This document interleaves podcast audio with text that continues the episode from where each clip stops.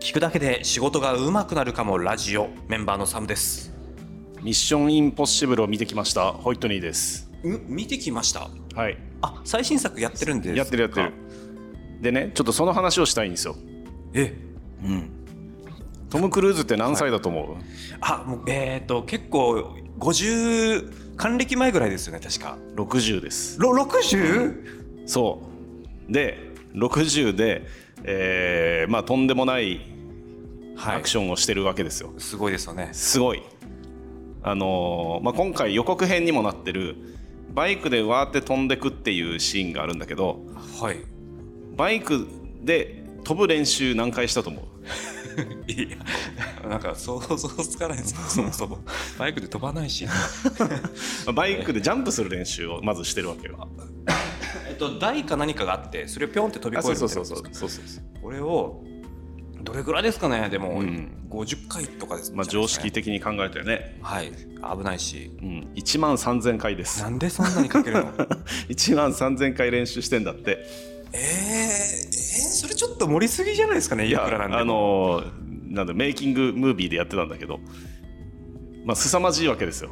凄まじいですね、うん、でね、えーこの間子供たちとあその、えっと、昨日かな話をしてる時になんか何かをやりたいはい例えばうちの息子はサッカーやってるので、サッカーをもっとやりたいんだって言うと、こう親としてはちょっと面倒くさいなという気持ちになるんですようんついていかないといけないから炎天下ではいでなんなら一緒に玉蹴りしないといけないのでうわ汗かくな嫌だなっていう気持ちになるわけはいで、えー、と釣りに行きたいって言われてもうわ面倒くせえなっていう気持ちにまたなるわけよ、でも子供はまあやりたいやりたい、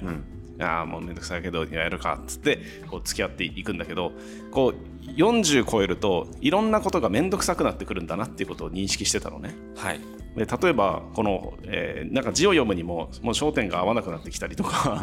でもうすぐ腰痛になってみたりとか、んいろんなこう障害があるのでこういろいろチャレンジするときにブレーキがかかるんですよ。はいでしかも経験があるので、まあ、こんなことやってもこんな風になるからなみたいなこうシミュレーションが立ってしまううんで子供はないのでとりあえずやらないと分かんないみたいな感じでもうやりたいことにちょっとずつ盲信なんだけどこう先に生きてるものとして、まあ、これは別にっていう感じになりますと。はいでそうすると,、えー、と子供たちはどうかというと YouTube とかゲームとか、まあ、大人でも一緒かな、あのー本とかも電子書籍で読みやすくなったし、なんかいろんなエンタメが手柄手頃に入るようになったわけよ。そうですねだいぶ昔に比べればそう外は暑いから、こう中でゲームしようで冷たいジュースを飲もうじゃないか、ポテチを食おうじゃないかという気持ちになるじゃんではい外行こうって言ったらうわすごい面倒くさっていう気持ちになるじゃない、はいでこうやって、えー快楽の選択肢が多いと、やらないでいいことをやらないあやらなければいけないことをやらなくて済むっていう感覚になるのね、はいなってるわけですよ。例えば昔、えー僕の時代はゲームも、えースマホも当然 YouTube もない子供の頃うんだから友達と遊ぼうとしたらどうするかというと家から外に出るしかなかったのねそうですよねうん家から外に出ると炎天下だろうが何だろうがそこで楽しみを見出して遊ぶわけじゃんはいでもここに YouTube っていう選択肢が1個出てきたら当然 YouTube の方に行ってしまうわけじゃないですかうんでそういう選択がめちゃくちゃ多いと、えーやらなければいけないことを正当化してやらないっていうこともできてしまうとねうんうん例えば、えー今ここで、えーそうね子供と遊ばないと外行ってサッカーしないと子供のこの人格形成に大きなダメージを 与えると思ってたとしても、はい別にそれはすもっと涼しくなってからでいいんじゃないか、夕方になってちょっと対比が落ちたぐらいの方がいいんじゃないかだから今は、えー子供と一緒に YouTube を見ようとかっていうふうに、えーこう考えるわけよねその方が楽だから。うんはいでも子供が嫌だ嫌だ今行きたいって言われたらだんだん今炎天下だから危ないとか YouTube だっていいもんだぞとかっていうふうに正当化をし始めていくわけですよはいで理論武装していくのねでそうやって本当は、えー外で遊んだ方がいいと心の中では思っているはずなのにそうじゃない方向にパワーをかけていってしまううんでいざじゃあ夕方になったからサッカー行こうぜって言われたらうわもう30分だけなみたいな 気持ちにこうなってしまうそこからコンフォートゾーンから抜け出して激しいところにはなかなか行けないうんむしろコンフォートゾーンをもっとコンフォートにしたいという気持ちになっていくわけですよそれとトム・クルーズはどう関係するんですかでねトム・クルーズって実はデビューしてからほぼ毎年映画撮ってんのねええ休まずはいあのー撮らなかった年はその前の年に2本撮ったりとかしてるのであまあ、ほぼ毎年撮ってるんですよあなるほど でどんどん激しいのを撮ってるわけこの年どんどん年を重ねるごと どんどんに激しいのを撮ってるのよもっともっとともうもはやあの「トップガン」のうんマーベリックと、えーミッションインポッシブル」のイーサン・ハントは同じ人物です、いや違いますよあれは演技してるとは思違えいまなすいよトム・クルーズを見てる 俺たちはっていうぐらいトム・クルーズのそのなんていうの気迫がすごいのねそうですね彼は毎日多分あの毎日やってんのようんでこのアクションをしていくとか何かの練習をする肉体を鍛えるみたいなこととか映画のことを考えるっていうことが毎日、うん多分1秒ごとにそれを入れているのでちょっと今日は家でこもって YouTube 見るかみたいなことが多分ないうんあったとしても映画の YouTube を見ようとか アクションの研究をしようみたいな感じの見方をすると思うわけ何だかしかららねこの,、そうこの場合の人にとってじゃあ、えーバイクで1万3000回飛びましょうっていうのはそりゃ飛ぶでしょうっていう決断だと思うのねはいだって観客にいいもの見せたいんだもんっていう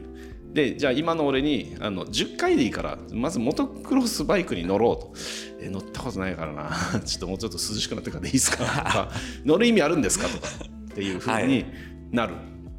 もう10回さえも多分乗らない1万3000回って回数自体も普通にじゃあスタントやります自分でやりますって言って、飛んで飛べる回数じゃなさそうですよね明らかに時間が足りなさそうなまあまあまあだからうんかなりもう個人でもうん撮影中もひたすらそれ繰り返すっていうのを、うんあのなんていうかな余計な時間をかけずにもうそればっかりやってたって感じそのう回数だなって思ってそうじゃないでもスカイダイビングが1日30回飛んでたらしいよ え一日1日30回飛んでたらあれこそめっちゃ時間かかりそうなの に一回一回よくわかんないけどこの時間軸はよくわかんないんだけど、えっと、つまり常に新しいチャレンジをしてる人にたとってはいこうチャレンジとかこう鍛錬みたいなものっていうのは何ら苦じゃないんですよああだけど、えー楽を知ってしまった人にとってはこういったものが苦になる、うーんかなりいやわかりますけどもうんこれを覆したいですねそのコンフォートになってしまった人の場合は、そう例えばさ英語の勉強をするっうん、ていうことは、えー苦なんですよはいで英語の勉強をしようって何度も何度も思うんだけど使わねえからなとかっていう正当化をするわけ、いや使わないからじゃなくて使いに行けよって自分でも分かってるんだけど、まあ、でもとはいえ今忙しいしとかいろんなことを正当化して勉強しないが、もうよく分からんけどアメリカに行きましたみたいな人にとってはもう毎日英語を使わないと生きていけないので。そういうことを考えてないのよなんこれ使うのかなとか将来にとって意味あるとか考えられないじゃんうんだからそういうマインドセットに自分の環境を置くことってめちゃめちゃ大事だなとトム・クルーズを見て思ったんですなるほどトム・クルーズなんですかねもう人生として映画の、えーまあ、撮影っていうのは捉えてそうですね、もうライフルーティンみたいな、まあ生き方としてねうんで、えっと、もう一人ちょっと取り上げたい人物がいましてはい中山きんに君なんです、全然また変わりますよコメディアンで、うん、中山きんに君の LINE スタンプって今1位なのねえー、なんですごい、でなんなら中山きんに君ってテレビで出てきて筋肉で「やー」とか言ってる時、はいとめちゃめちゃブランクが俺は俺の認識があってなんか一発屋っぽかった、だいぶ前ですよねだいぶあの前ブレでイすクした時ってそうそうそうでだいぶ前なんだけど、えーひたすら筋肉を鍛えて、うんこれボディービルコンテストに出たりとかアメリカに行ったりとかして、うんで YouTube が出てきて自分の YouTube チャンネルを持ってそれからまた再ブレイクしたみたいな感じに今なってると思うね、でもはやコメディアンとしてではなくもう本当筋肉っていうジャンルでこの輝いてると思うんですよでそれが LINE で1位うんでこう何が言いたいかというと一つのことに特化してでその一つのことを毎日同じ場所で繰り返すんじゃなくてチャレンジチャレンジしてきた人たちっていうのはやっぱり僕らは魅了されるんだなと。うんでいくら、えーそれをやんなきゃなって分かっていても自分の場所でコンフォートゾーンで正当化している人どうだこれが合理的に正しいだろうって正当化している人は何ら魅力的ではないうんチャレンジした人たちがあの魅力的なのでコンフォートゾーンを出ようって話ですね。なるほど。うーん、確かに、うーん、わかりますね。でもこのコンフォートゾーンにいたいっていう、あ自然と勝手に合理付けしてそういちゃうっていうのも痛々しくうんわかりますもん。それを考えられない場所に行く。はあ。うんこれはもうじゃあ場所を変えるなり、うん、えーっと何か自分でその枷というかルール決めをしたりとか。例えばテレビとエアコンを壊す。コンフォートにしてほしいですか。そこ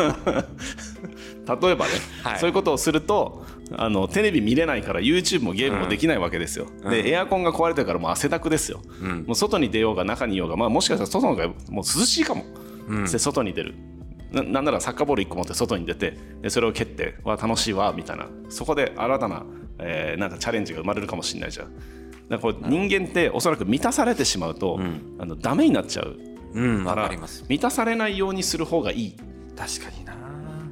いろいろもうできるようえできるじえ時代ですけど今何かでも何かちょっとその携帯なり、んえーまあゲーム機なり、うん YouTube なりっていうのがなかった時代の方が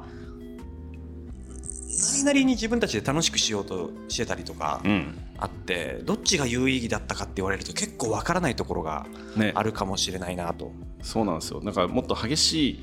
場所でしかも自分のテーマというのを一つ決めて、うんもうそれに特化してでその多分決めたものはもう好きで好きでたまらんというやつはい、でこれがゲームでも YouTube でもいいと思うのねはい、あの部屋の中でクーラーを浴びながらポテチを食うっていうこと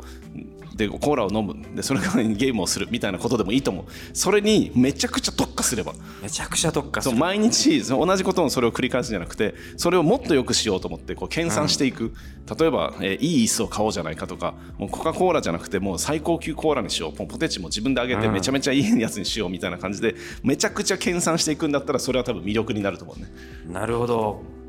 まあ、ちょっとドキドキはしますけどねこれって本当に芽が出るのかなとかっていう不安も多分本人たちはこのトム・クルーズなんて頭にないかもしれないですよね。いやそそれ多分ね気にしてないと思ううんあの自分が好きだからそれをやるうん、である程度そのファンがいるっていうことは全世界にファンがいるっていうのは彼はもちろん分かってると思うんだけあまあそどうですね23人でもいいと思うんだよね23人でも彼はお金さえあれば体を張ると思うんですよなるほどそれが楽しいからうわあそんだけめちゃくちゃ楽しいと思えるものがあるのって幸せそうだなって思いましたサムチャンネルも復活させようかな。声優やった方がいいよせあそうです ねいやもう本当まさに最近、んオーディションとかあってうんうん大きな、でそれでボイスサンプルをひたすら撮ってたんですけど、何時間も、うんもう100回ぐらいセリフずっと読んで、うんうんうん一個ももうこう、ま、納得するようなものができない、うんでも楽しいんですよねあいいと思うそういうことだと思いますうんなんかやっていきたいなって思えるようなことですよだかねら サムの中のトム・クルーズ性を育てようっていう話ですそうなんですねなんか嫌ですな結局自分のところに責任が今全部来た感じがしました まあ僕の中のね はいねはいということで思いましたはいえ